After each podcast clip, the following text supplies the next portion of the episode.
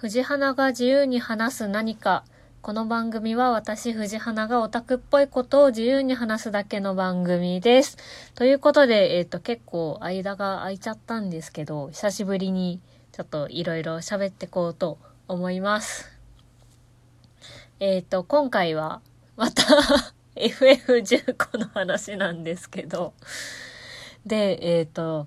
あれだけあの、毎回毎回 FF15 の話するたびにオルティシエに行きたくないって多分言ってたと思うんですけど、ついに、えっ、と、行きました。オルティシエまでは行ってたんですけど、首脳会談から先をずっと先延ばしにしてたんですけど、あの、ついに首脳会談からラストまで、ダーって駆け抜けました。私は意を決して。なのでちょっと順を追って、あの、思ったこととかをバーって話していこうと思います。っていうか、なんかもう、その首脳会談から先に行くっていうのに踏み切るときちょっとやけだった気がしますね。なんだろう、こっから先、辛いことばっかだからっつって、あの、首脳会談をその、なんだろうな、無期限延期状態にしてたんですけど、なんかだんだん私も耐えられなくなっちゃって。うん。だから、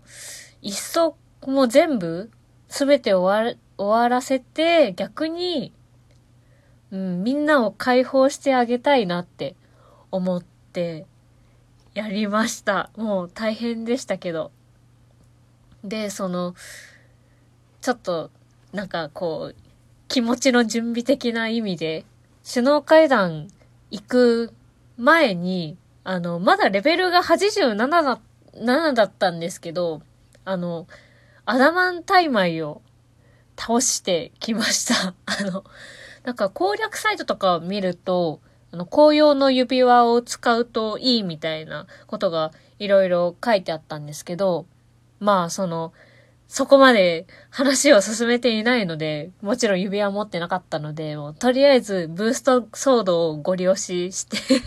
40分ぐらいかけてなんとか倒しまして、まあこの話はまあおいおいできればなって思ってます。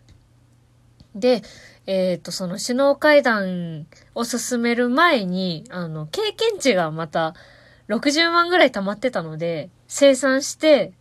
で、そしたら、あの、レベル87からぴったり100に上がって、とっても頼もしくなりました。多分、PS4 やってた、PS4 で初めてやってた時は、多分、この時は、まだ50ぐらいでしたかね。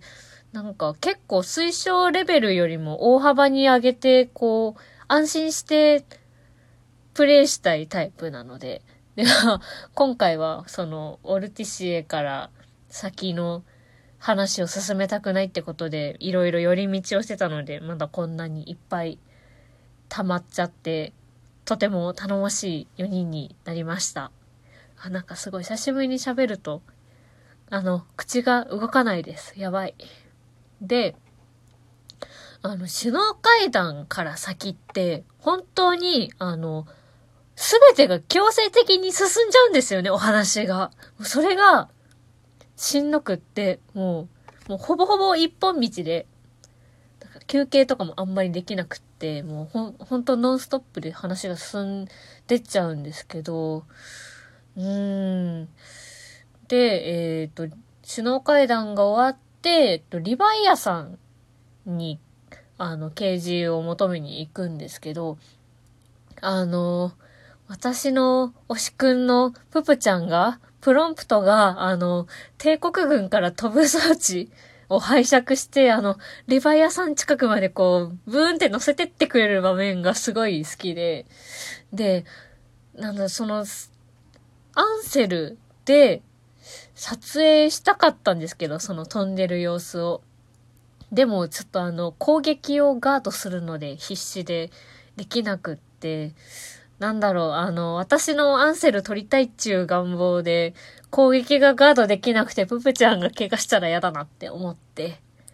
とりあえず、そのまま、見続けることにしました、行方を。で、まあそういうことを思いつつ、本当リヴァイアさんの時の前後はもうひたすらあのエピーグが脳裏をよぎって仕方なくって、まあその、ププちゃんが乗せてってうれ、乗せてってくれて嬉しかったっていう話の後にすると結構説得力がないんですけれど、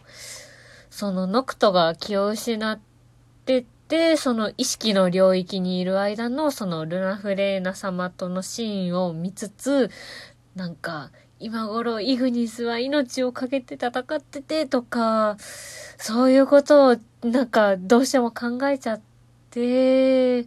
あーってなって、まあ今度エピーグの話をさせてください。お願いします。で、次は10章ですね。あの、精神がゴリゴリに削られてくるやつです。あの、この前の、あの、BS だったかな ?BS であの、FF の特番やってたんですけど、で、そこにあの、生放送で、えっと、鈴木達久、ノクト役の鈴木達久が出てきたんですけど、あの、収録現場がその10章のアフレ、アフレコ収録の時に、なんかその実際ギスギスしてたっていう、あれを、聞いたんですけど、いやもう本当、本当、あそこは本当にひたすら釣れって言いながら見てましたね、本当。うーん、あの、あとはあれです。カルタナティカであの、ププちゃんが一人で景色眺めてるとことか、すごい切なくて、と言いつつアンセルを撮ってました。で、そうだなやっぱ、あの、本当あの、ププちゃんの話ばっかしちゃって申し訳ないんですけど、ププちゃんのけなげさにひたすら感動してて、私は。あの、ケスティーノ鉱山行ってる時とか、もう常にユーニスの近くにいて、こけちゃった時に支えて、あげてるところとか、なんか、イグニスは強いねって励ましてるところとか、本当にもう本当、この子めちゃくちゃいい子だなって思って、本当。で、あの、これあの、FF15 プレイしてると、よく、なんか起きちゃうんですけど、走ろうとした時とか、物拾おうとした時とか、あと、レガリアに乗ろうとした時とか、よく、あの、誤動、誤動作で、武器召喚しちゃうんですよ。武器召喚してちょっとふんって振っちゃうんですよ。で、あの、普段は、あの、基本ププちゃんは、シャレになんないって言って、で、ノクトが手滑ったって返す感じで、まあ、たまに、あの、危ないからやめてくんないって割と本気に、本気で真剣に怒られて、な、まあ、どんなノリでも誤作動しちゃったらもう、いつも、うわ、ごめんなさい、わざとじゃないのってなるんですけど、あの、イグニスが失明した後、その鉱山回ってる時に、あの、例によって誤作動で武器召喚しちゃったんですけど、なんかよりによって、イグニスの真横で召喚しちゃって、あの、ププちゃんに、あの、していいことと悪いことぐらいわかるよねって、そんな、あの、今までにないぐらい、すごい、本当に真剣に怒られて、もうグギューってなっちゃって、もう、本当に、本当にもう、本当にごめんをひたすら連呼して、しばらく机に突っ伏してましたね。コントローラー放り投げて。うん、本当にもう本当にわざとじゃないのごめんって本当に、うん、なっちゃって。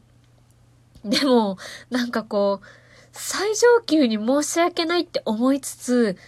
なんだろうな、こう、普段おどけた感じのププちゃんが、こうやって 真剣に怒ってくれるのが、なんかちょっと嬉しくって、うん。あ、でもあの、もちろんご動作はわざとじゃなくて、本当に申し訳ないといつも思っております。ごめんなさい。で、あの、口調がちょっと変わるところとか、あの、失明したイグニスが、あの、あの、旅についていきたいって言い出して、その反対した、それに反対したグラリオに、それを決めるのはイグニスだろって言うんですよ。イグニスだろって言うんですよ。だろって言うんですよ。もう、なんか、なんか、こういう時に口調がちょっと変わるの、すごいいいなって、あの、なんか思っちゃって。はい。あ、結構いい時間だな。じゃあ、まだちょっと続きがあるんですけど、今回はとりあえずここまでになります。あ、なんか終わり方を忘れた。なんだっけ？どういう終わり方してたっけ？えっと、えーっと、